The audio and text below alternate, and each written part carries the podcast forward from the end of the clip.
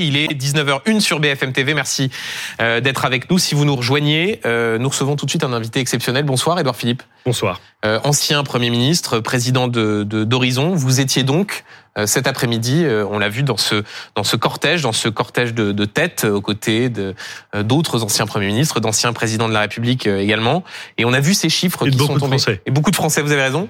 On a vu ces chiffres justement, 105 000 manifestants à Paris, plus de 180 000 sur la France. Ça y est, le le sursaut que beaucoup attendaient est arrivé face à l'antisémitisme? Je crois que c'était utile qu'un très grand nombre de Françaises et de Français descendent dans la rue pour dire euh, la France qu'ils souhaitent et ce qu'ils ne veulent pas voir dans notre pays. Et nous ne voulons pas, collectivement, voir l'antisémitisme euh, exister. C'est une vieille euh, tentation, un vieux démon français, l'antisémitisme. Ça fait très longtemps que l'antisémitisme existe en France. Pas simplement dans les dernières années. À toutes les à tous les âges de notre histoire, il y a eu une tentation et parfois même une pratique antisémite redoutable. Parce que parce que nous connaissons notre histoire, Mm. parce que nous savons ce que l'antisémitisme peut produire de pire, parce que nous savons que nous voulons une France qui soit une France solide, forte, fière de sa diversité et unie. Il était extrêmement important, je crois, qu'aujourd'hui, des Françaises et des Français disent qu'ils n'acceptent pas dans la nation française cette tentation antisémite, ces actes antisémites euh, et cette violence antisémite. Donc je pense que c'était important. J'étais très heureux d'être euh, présent et j'étais très heureux de de retrouver des acteurs de forces politiques différentes euh, et puis puis beaucoup de Français dans une dans une atmosphère qui était. euh, Qu'est-ce qui vous a marqué de, de cette de, de cette manifestation Si vous retenez une image, euh, ce serait ce un serait moment? ce serait l'atmosphère. Il y a des il y a des manifestations où c'est la colère qui s'exprime. Mhm. Il y a des manifestations qui sont joyeuses. Celle-là était sobre et elle était grave. Euh, il y a eu des Marseillaises chantées, il y a eu des applaudissements spontanés, il y avait quelques drapeaux français, mais je crois qu'il y avait euh, en partage une, une forme de, de gravité et de résolution qui était belle, mais qui était euh, impressionnante. Euh, les, les images que l'on voit en ce moment à l'antenne de cette tête de cortège rappellent aussi celles que l'on pouvait voir le 11 janvier. Euh, après les attentats de Charlie Hebdo et de l'hypercachère. Vous avez le sentiment qu'il y aura un, avant et un après. On a beaucoup parlé de l'esprit du 11 janvier, avec aussi parfois le constat que l'esprit du 11 janvier ne tenait pas forcément sur la durée. Vous avez le sentiment là qu'on est à une sorte de, de point de bascule dans la prise de conscience de cette nécessité de lutter contre l'antisémitisme, une forme d'esprit du 12 novembre, si je si j'osais. Je, je, je vais vous dire quelque chose que vous allez peut-être trouver pessimiste. Je ne crois pas beaucoup à l'avant et à l'après. Je pense que la lutte contre l'antisémitisme est une exigence permanente, que c'est un combat euh, qui est un combat ancien et qui est un combat qu'il va falloir mener, que chaque génération doit mener. C'est le combat contre l'obscurantisme, contre la bêtise, c'est le combat contre les préjugés, euh, c'est le, le, le, le combat contre la détestation de quelque chose d'autre ou de l'autre en général. Et je pense que c'est un combat permanent à mener. Ce qui me rassure, parce que je suis pas pessimiste par nature, ce qui me rassure, c'est que la France aujourd'hui, dans l'ensemble, dans l'ensemble, dans une très grande partie de ses forces politiques, euh, a décidé de mener ce combat et de le dire explicitement. Et ça, je trouve que c'est extrêmement euh, précieux et, réconfortant d'une certaine façon. Mais je ne me fais pas d'illusions. Ce combat est un combat permanent et c'est un combat exigeant et c'est un combat long.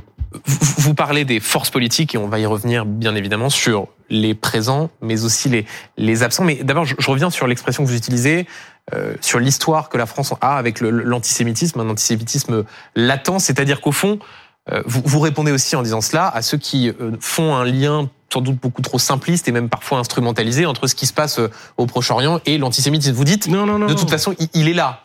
Non, mais vous savez, l'un n'exclut pas l'autre. Hmm. L'antisémitisme, c'est une donnée permanente en France depuis le Moyen Âge.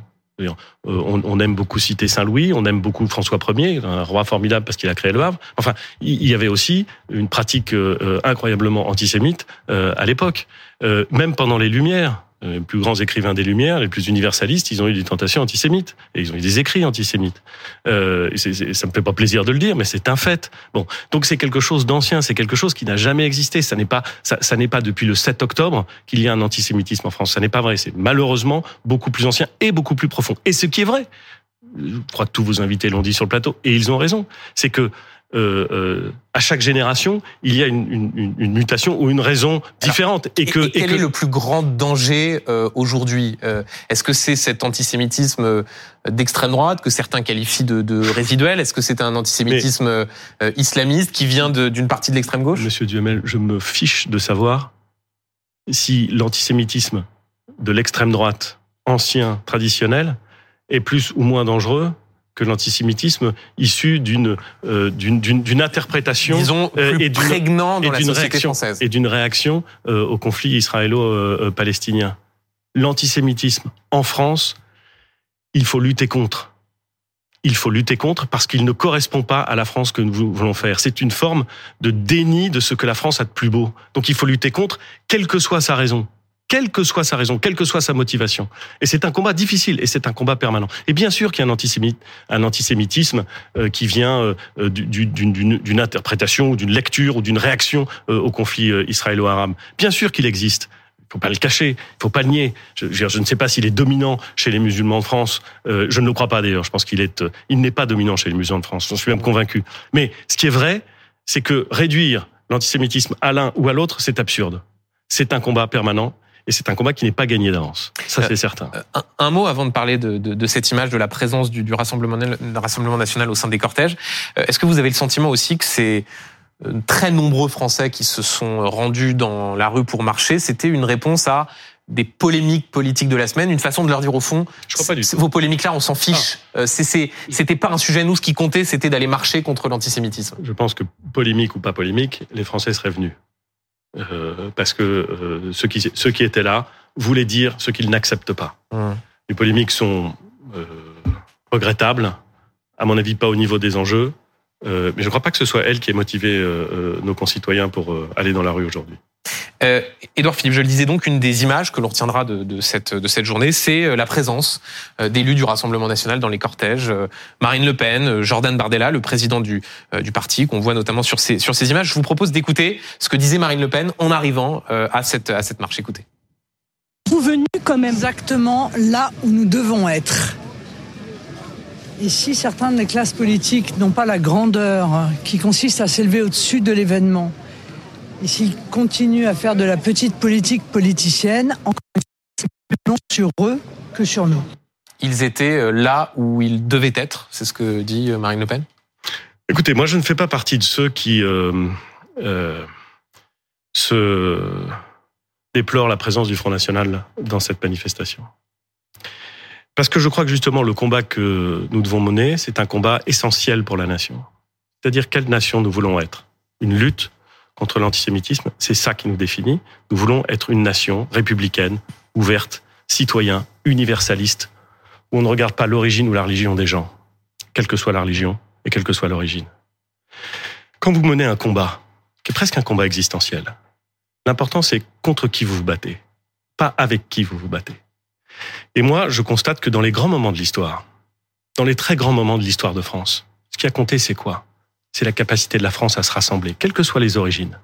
Je ne crois pas que dans les grands moments de l'histoire de France, on se soit dit non, on va faire ce combat, mais pas avec telle ou mmh. telle personne.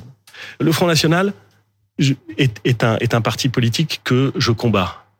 Euh, je n'ai aucune espèce ni de tendresse ni de faiblesse vis-à-vis -vis du Front National. Je suis un adversaire politique déterminé du Front National. Et lorsqu'il s'agit de dire quelle nation nous voulons être, lorsqu'il s'agit de dire que nous voulons lutter contre l'antisémitisme, moi, je prends tout le monde. Tout le monde. Hum. Et rassembler le pays. Donc ça ne vous, ça a pas gêné de vous retrouver dans le même cortège Je, je vous ai dit ce que j'en pensais. Je vous ai dit ce que j'en pensais. Mais si on vous pose la question, Edouard Philippe, et effectivement vous avez un propos qui est sans aucune ambiguïté, c'est qu'un certain nombre de personnes dans votre euh, majorité, euh, on a par exemple entendu euh, cette semaine Olivier Véran, le porte-parole du gouvernement, expliquer que le Rassemblement national n'avait pas sa place dans la manifestation. Moi, je ne suis pas le porte-parole du gouvernement, je suis le porte-parole de personne, je suis Edouard Philippe, et je vous dis ce que je pense. Je, je, ça ne m'a pas échappé que vous étiez Edouard Philippe. Et que je disais ce que je pense. Mais simplement, c'est que certains craignaient au fond que le Rassemblement national, Marine Le Pen, Jordan Bardella, utilisent cette manifestation comme une façon, je vais pas dire dédiaboliser, le mot est presque devenu un, un, poncif, mais de mettre de côté les ambiguïtés qu'il peut ou qu'il y a pu y avoir par rapport à leur histoire et, l'antisémitisme. Ça, c'est quelque chose que vous balayez d'un revers de main. Mais je, ne, doute pas que Madame Le Pen souhaite faire oublier son passé, son sa, ligne idéologique, euh, euh, voilà. Mais je constate qu'il y a des actes qui comptent. Le fait que le Rassemblement national dise de façon explicite qu'il lutte, peut-être désormais, contre l'antisémitisme, est quelque chose à prendre en compte. Et, encore une fois, je ne fais pas le tri des bonnes volontés qui veulent lutter contre l'antisémitisme. Vous, vous, dites de façon explicite, euh, Marine Le Pen l'a dit, euh, et en même temps, à votre place, euh, la semaine dernière, j'interrogeais Jordan Bardella, le président du Rassemblement national, à qui je posais une question assez simple. Jean-Marie Le Pen est-il antisémite? Ce à quoi le président du RN répondait Je ne crois pas qu'il est antisémite tout en rétropédalant un petit peu dans les jours qui ont suivi en disant qu'il s'était enfermé dans une, dans une forme d'antisémitisme. Mais vous dites c'est explicite. Est-ce que c'est si explicite que cela? Bah, je, je, personnellement, je n'ai pas beaucoup de doutes sur le fait que Jean-Marie Le Pen a été, mmh. peut-être encore antisémite. Euh, ça, ça, je crois que la justice l'a d'ailleurs condamné pour cela.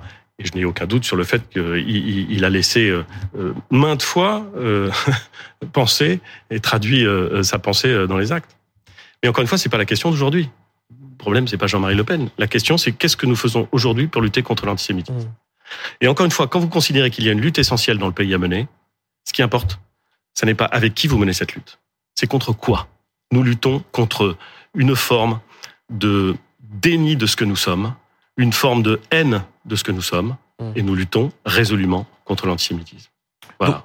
Donc, vous, pardon d'insister, vous créditez Marine Le Pen d'une forme de bonne foi sur la question de la lutte contre l'antisémitisme? je, je, ne crédite personne de quoi que ce soit. Je constate qu'elle a pris explicitement position dans ce dossier, mmh. qu'elle est venue manifester. J'en je, prends acte. Et je ne fais pas le tri entre les gens qui sont venus manifester. J'en profite pour euh, essayer de tirer le fil de, ce que vous dites. Est-ce que euh, ça veut dire que vous considérez que le cordon sanitaire que certains appellent de leur vœu euh, avec le Rassemblement national, au fond, doit être passé par pertes et profits, qu'on doit oublier ce, ce cordon sanitaire? Vous, vous, je, je crains que vous ne confondiez deux choses. Il y a le combat politique dans les urnes, qui doit être extrêmement, pas seulement dans les urnes, mais qui se traduit dans les urnes qui doit être extrêmement clair. Moi, je combats le Front National de toutes mes forces. Je ne crois pas que les solutions qu'il propose sur mmh. toute une série de sujets qu'il m'apporte soient les bonnes. Et j'ai l'impression d'ailleurs que les solutions que je propose sur toute une série de sujets ne leur conviennent pas non plus. Donc j'ai aucun problème avec ça. Mais encore une fois, tout ne se réduit pas à ça. Et s'il s'agit d'un combat essentiel, et je crois qu'il s'agit d'un combat essentiel, mmh. alors dans ce cas-là, je prends qui vient livrer le combat. Voilà. Euh, il y avait les, les, les, présents dont on vient de parler, et puis il y avait euh, euh, des absents euh, d'abord, un absent de, de taille, euh, le président de la République qui s'est exprimé, euh, il a écrit une lettre aux, aux, Français, mais il a soutenu évidemment cette manifestation, mais il a fait le choix de ne pas y aller. quand on voit le, le succès de cette, de cette marche, est-ce que vous considérez que c'est une erreur pour le président de ne pas y être allé Écoutez, il a donné ses raisons. Euh, il les a données explicitement. Euh, chacun se fait une opinion sur ses raisons. Je ne vais pas commenter les raisons du président. Je ne vais pas dire si je pense voilà. Je, je, il, il, a à prendre en compte toute une série de paramètres. Euh, euh moi, j'ai pas de j'ai pas d'avis sur le sujet. En tout cas, j'ai aucun avis public à formuler sur le sujet. Mais vous, président, vous y seriez allé? C'est très facile de penser qu'on peut donner son avis comme ça à la légère, parce que voilà. Mais moi, ce que je peux vous dire, c'est pas tellement ce que j'aurais fait si j'étais président, c'est ce que j'ai fait aujourd'hui. J'ai été défilé avec des gens avec qui je suis pas d'accord sur tout, loin s'en faut. J'ai été défilé contre l'antisémitisme et pour la République. Édouard Philippe, euh, j'évoquais les absents. Euh, il y en avait euh, de taille, ceux de la France insoumise, qui avaient fait le choix, ils l'ont expliqué, de ne pas se rendre à cette manifestation. Quelques-uns étaient à Strasbourg, François Ruffin, Alexis Corbière, Raquel Garrido, mais ils avaient expliqué que cette marche était, au fond, c'est l'expression de Jean-Luc Mélenchon, une sorte de façon de soutenir. Il disait c'est les amis du massacre qui vont euh, aller manifester. Est-ce que vous considérez que euh, leur absence les, disqualifie pour pour la suite? Je ne sais pas ce que ça veut dire disqualifier pour la flic, pour la flic, pour la suite. Euh, en revanche, euh, je constate que chez Jean-Luc Mélenchon et chez chez beaucoup d'insoumis, peut-être pas chez tous, manifestement pas chez tous, mais chez beaucoup de ceux qui s'expriment, il y a une, euh, une perte, à mon sens, totale euh, de repères républicains. Il y a euh, une volonté tactique de tout conflictualiser qui a pris le pas sur des principes qui sont pourtant des principes essentiels. Et, et je trouve que Jean-Luc Mélenchon et d'autres se perdent complètement euh, dans ces prises de position répétées. Complètement. Je trouve ça, je trouve ça triste peut-être, dangereux aussi, mais pas du tout le fruit du hasard. Il y a là un, bah, il y a un choix tactique. Est-ce que vous dites tactique conflictualisée? Certains disent aussi c'est un choix tactique électoraliste pour aller parler à une sorte de pseudo-électorat fantasmé qui des banlieues, qui je ne suis pas sûr leur permettrait de progresser électoralement Je ne suis pas sûr. Je, je, il y a peut-être ça, il y a sans doute ça. Je, n'en sais rien. Il faudrait lui poser la question. Il, honnêtement, Jean-Luc Mélenchon répond mieux à ce que Jean-Luc Mélenchon pense que, que, moi. Quand on lui pose la question, euh, pas totalement. Donc, euh, donc je, ne sais pas. Ce que je sais, c'est qu'il y a manifestement chez euh, la France insoumise, et je pense que c'est important pour aujourd'hui et pour la suite, euh, il, y a, il y a tout autre chose que la volonté de rassembler les Français. Il y a une volonté, au contraire, de cliver une, une volonté d'aller à la provocation, une volonté euh, de, de, de, diviser, parce que euh, parce que je crois que LFI est dans une logique de de, de cassure, euh, de presque révolutionnaire. Je ne sais pas si c'est euh, si c'est pensé ou non, euh, mais j'avais j'avais été très frappé, mais vous les connaissez sans doute par ces, ces déclarations de Jean-Luc Mélenchon où il expliquait, en, en, prenant modèle sur Chavez, sur le Venezuela, mmh. que l'objectif devait être de faire passer un peuple en colère un peuple révolté, un peuple révolutionnaire. Et que pour cela, il fallait absolument tout conflictualiser. C'est ce qu'il est en train de faire. Et son problème, à mon avis, n'est pas électoral. Euh, on voit la NUPS euh, en train d'exploser, on voit son noyau dur en train de se durcir, c'est vrai, mais de se réduire. Je ne crois pas du tout que ce soit une logique électorale. Je pense que c'est une logique qui est beaucoup plus politique est beaucoup plus dur que C'est-à-dire, si je suis votre logique, vous dites en fait Jean-Luc Mélenchon se fiche des élections, il veut essayer de quoi? Il veut mener à la, à la guerre civile? Non, je pense que il faut toujours écouter quand un révolutionnaire, quand un révolutionnaire s'exprime. Un révolutionnaire qui s'exprime, c'est pas moi, hein. moi je suis pas le révolutionnaire dans cette histoire. C'est Jean-Luc Mélenchon souvent qui dit qu'il est révolutionnaire. Ben, il faut écouter les gens et écouter ce qu'ils disent. S'il est révolutionnaire, alors ça veut dire qu'il veut aller à la cassure. Mais à la cassure, c'est-à-dire au... C'est-à-dire à l'explosion, à la division des Français, mm. à euh, des Français contre d'autres, euh, au lieu de chercher ce qui me paraît essentiel et très difficile, qui est de rassembler les Français. Or, nous vivons dans un monde, Monsieur Duhamel, tellement dangereux, et nous avons de telles fragilités, mm. que ne pas vouloir rassembler les Français, ça me paraît être une faute contre la France. Et rassembler les Français, c'est difficile. Ça veut dire essayer de trouver à la fois des solutions qui permettent au pays d'être plus fort, mais ça veut dire aussi trouver les mots, trouver les attitudes, s'abstenir de provoquer parfois, même quand on dit des choses fortes.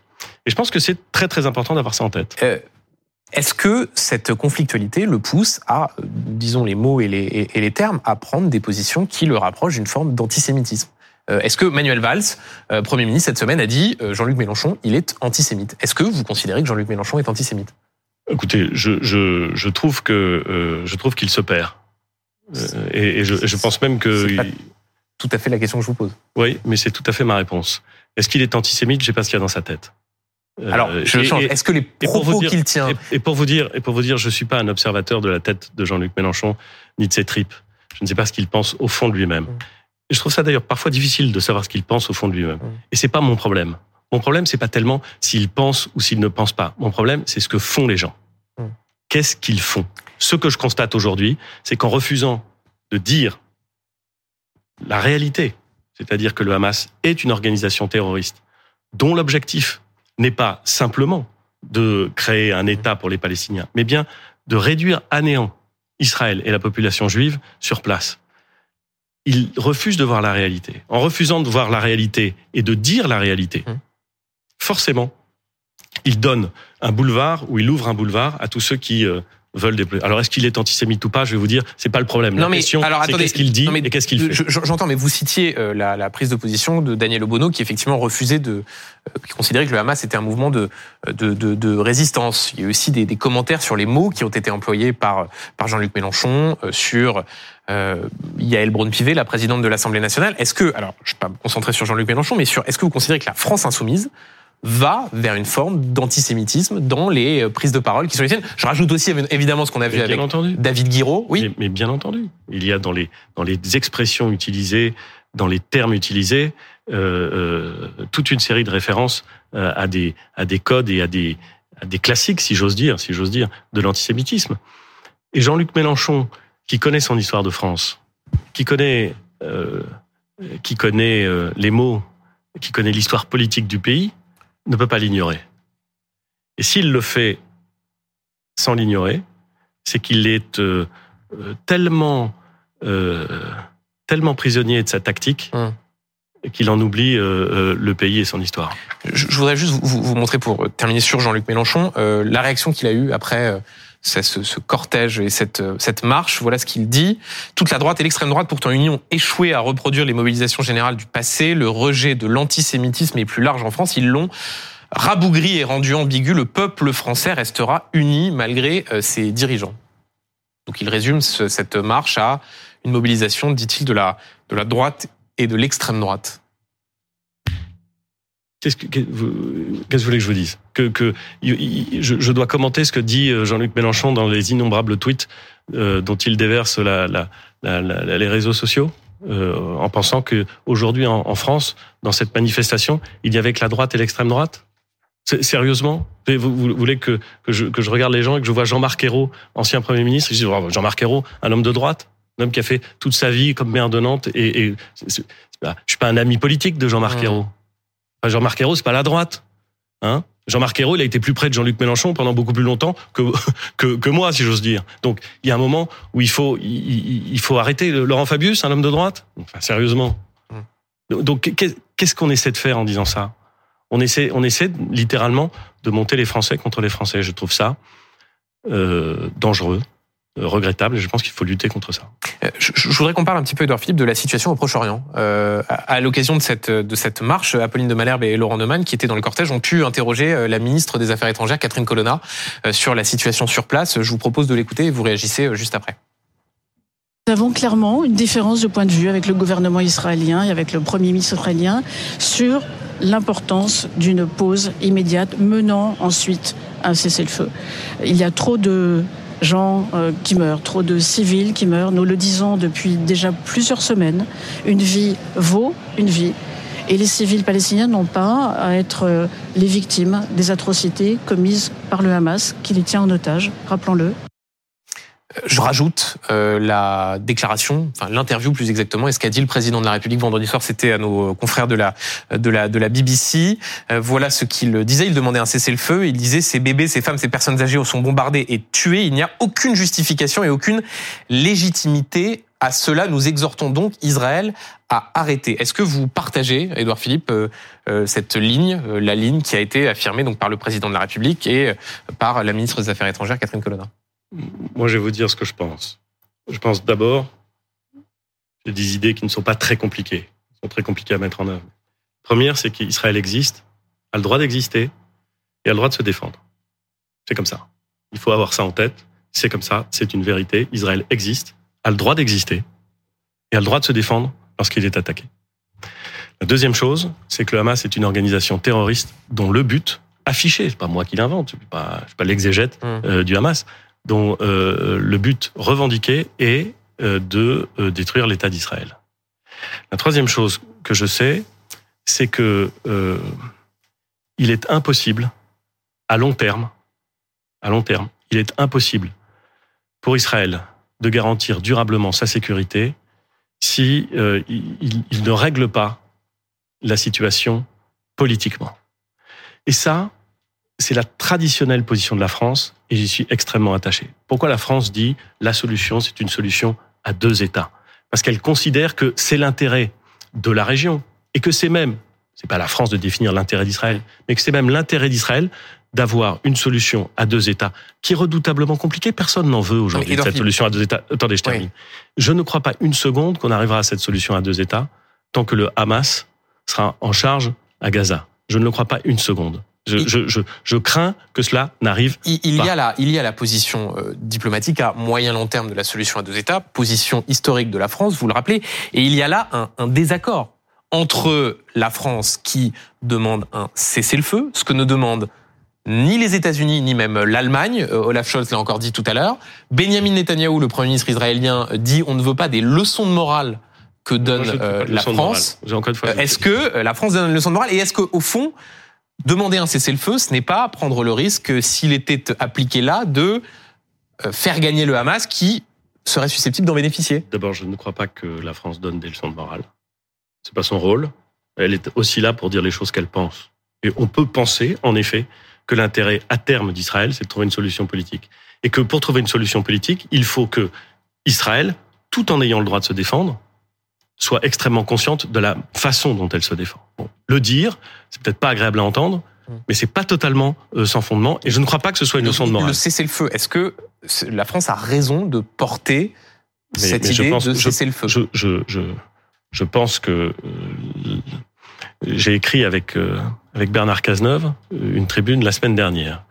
Et parce que justement, avec quelqu'un qui représente une autre force politique sur le spectre, qui a une autre histoire politique que la mienne, nous voulions dire un certain nombre de choses, notamment sur l'antisémitisme. Et s'agissant d'Israël et de la Palestine, nous avons dit, nous appelons à un cessez-le-feu. Pour que ce cessez-le-feu puisse intervenir, pour qu'il soit crédible, il faut d'abord que le Hamas euh, libère les otages. Mm. Je, je, rappelle à tous nos concitoyens français, où qu'ils viennent, que euh, l'attaque du Hamas a tué plus d'un millier de citoyens israéliens. 1200, oui. 1200, plus d'un millier des ressortissants français et que des ressortissants français sont otages. Mm-hmm. Bon. Donc euh, le, le, le, la chose est claire, il faut que le Hamas libère les otages et, et, et, et c'est un préalable, un préalable évident. Voilà. Euh, mais Israël, qui encore une fois a le droit de se défendre et qui d'une certaine façon a le devoir de se défendre, ne pourra durablement rétablir la situation et garantir sa propre sécurité que si dans la région, une solution politique est trouvée. Mais vous, vous... Et, et, toutes les forces, oui. pardon, toutes les forces de tous les amis d'Israël doivent être tournées vers aider Israël à se défendre, et aider Israël à trouver une solution politique. mais, mais vous, vous, vous, comprenez que certains, en écoutant le président de la République, aient un petit peu la tête qui tourne. Euh, il y a quelques, quelques semaines, en déplacement euh, au Proche-Orient, il, il explique qu'il faut une coalition pour lutter contre le Hamas, coalition qui est devenue coalition euh, humanitaire. Et là, on a ces, ces prises de parole très fortes où il remet en cause la, la légitimité des bombardements qui font effectivement des victimes civiles palestiniennes. Vous voyez bien que il n'y a pas une totale cohérence entre euh, ces propos qui sont vous, ces, ces, propos qui sont tenus. C'est vous qui le dites. Il essaie de formuler la position française. Hum. Vous appartiendra de lui poser les questions euh, pour les aspects que vous avez. En tout cas, vous n'y voyez pas, vous n'y voyez pas de contradiction. Non, moi, ce qui m'intéresse, c'est la position historique de la France. La position historique de la France, c'est d'être un ami d'Israël et d'être soucieux de vérifier que nous arrivons à trouver une, une solution politique hum. à ce conflit qui dure depuis trop longtemps. Et il n'y a pas de double standard. Moi, je ne me réjouis jamais quand la vie d'un civil est tuée. Quand, quand, quand, un civil est tué. Personne ne peut s'en réjouir. Donc, évidemment, mais vous, considérez, mais vous considérez que, euh, parce que la question qui est aussi posée, c'est celle de la proportionnalité de la réponse de l'État d'Israël. Est-ce que vous considérez que la réponse israélienne est proportionnée ou est-ce que euh, vous dites euh, ils enfreignent le droit international humanitaire? Dès que dès qu'il y a eu l'attaque du Hamas, ma première réaction, c'était le lendemain, ça a été de dire que c'était un acte de guerre qui avait été lancé par le Hamas. Et Israël fait la guerre. Il faut pas, il faut pas croire qu'on est dans autre chose pour Israël que une déclaration de guerre que lui a lancé le Hamas. Il y a une guerre existentielle. C'est pas une petite guerre euh, pour avoir un petit peu plus de territoire, un peu moins. C'est une guerre existentielle. Donc Israël fait la guerre. Euh, est-ce qu'elle est que ça dans veut, les règles Est-ce que ça veut dire, est-ce que ça veut dire qu'on peut s'affranchir, qu'on peut s'affranchir de tout quand on fait la guerre? On ne peut pas s'affranchir de tout quand on fait la guerre. Mais quand on fait la guerre, euh, et nous le savons, car nous l'avons longtemps fait, souvent fait, on fait des morts. Quand on bombarde, on fait des morts, des civils. Je trouve que je suis maire du Havre. Il y a eu plus de 5000 civils hein, morts au Havre, dans un bombardement, qui a été fait par les Alliés, par les Anglais, en 1944. Bon, Quand on fait la guerre, on fait des morts. C'est le Hamas qui a déclenché cette guerre. Euh, et donc il y a des morts. Je, je, je ne m'en réjouis pas. J'espère qu'il y en aura le moins possible, surtout le moins possible de civils. Collatéraux. Sur, non, surtout le moins possible de civils. Et c'est pour ça que euh, je, je c'est pour ça que je pense que la solution devrait être pour le Hamas de euh, libérer les otages, mm. ce qui permettrait, me semble-t-il, plus facilement d'obtenir le cessez-le-feu. Je suis pas sûr que le Hamas ait envie de ça. Je pense que le Hamas est lancé dans une logique de guerre jusqu'au bout et jusqu'au dernier des civils palestiniens, dont je ne suis pas sûr que la préoccupation du Hamas ce soit de les protéger. Je ne crois pas du tout, au contraire. Donc on est dans une situation de guerre. Il est utile de rappeler qu'on en sortira par une solution politique et pas par la force, parce que je ne crois pas qu'on s'en sortira par la force in fine. Et donc je trouve que c'est tout à l'honneur de la France d'essayer de promouvoir cette idée que même pendant la guerre, il faut promouvoir une solution politique. Mais euh, vous ne. Bah, écoutez, je crois que j'ai été clair. Mais, mais vous ne considérez et, et pas... Je vais pas. Je vais pas tourner ça. Non, non, non, mais attendez, c'est juste parce que c'est des questions importantes. Vous ne considérez pas que qu'Israël enfreint le, le, le, droit international Je, je, je, suis pas sur place. Je ne vais pas vous commenter des images, je ne sais pas d'où elles viennent. Hum. Ce que je sais, c'est que manifestement Israël est en guerre, que dans une guerre il y a des morts. Hein. La guerre, c'est pas c'est pas un truc où euh, c'est chirurgical, il y a que des soldats. C'est le Hamas qui l'a déclenché. C'est une guerre. C'est une guerre qui est existentielle euh, et donc c'est une guerre qui va faire des dégâts. Hum, Notre objectif, c'est de trouver une solution politique. Et le préalable, me semble-t-il, pour espérer obtenir un cessez-le-feu, qu'on n'obtiendra pas sinon, c'est pas en le demandant qu'on l'obtiendra, ce serait que le Hamas libère les otages. Or, le Hamas n'a manifestement aucune envie de libérer les otages, et le Hamas n'a manifestement aucune espèce de problème à exposer les populations civiles à des bombardements durables. Merci beaucoup. Merci à vous. Edouard Philippe d'avoir été l'invité de, de, de, BFM TV et de C'est pas tous les jours dimanche et d'avoir fait votre première réaction à cette marche historique contre l'antisémitisme?